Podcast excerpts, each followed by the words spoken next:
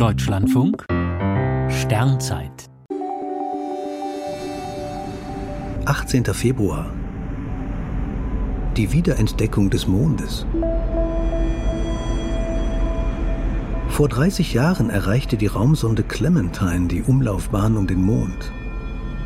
Ihre Entdeckungen haben den heute herrschenden Mondboom ausgelöst. Clementine umkreiste gut zwei Monate lang den Mond und funkte fast zwei Millionen Fotos der Oberfläche zur Erde. Es war eine gemeinsame Mission der NASA und einer Raketenforschungsorganisation des US-Verteidigungsministeriums. Die Sonde diente dem Test neuer Komponenten und der Erforschung des Mondes.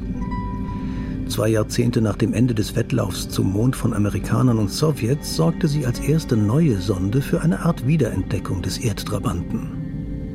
Zwar hatte 1990, vier Jahre vor Clementine, auch schon die japanische Sonde Hiten eine Mondumlaufbahn erreicht, doch Hiten war ein Technologieexperiment und spielte wissenschaftlich keine Rolle.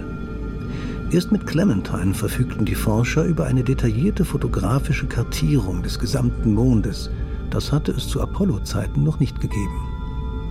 Zudem hat die Sonde am Mond-Südpol Krater entdeckt, die ununterbrochen im Schatten liegen und in denen es größere Mengen an Wassereis gibt. Dort wähnen manche die Trinkwasserreserven künftiger Mondstationen. Auch die so begehrten Berge des ewigen Lichts hat Clementine aufgespürt. Das sind Gipfel, die praktisch immer Sonnenlicht abbekommen und die daher für die Stromversorgung von Mondstationen bedeutsam sein könnten. Im Mai 1994 hat Clementine den Mondorbit wieder verlassen. Ihre Daten bringen Mondfans bis heute zum Träumen.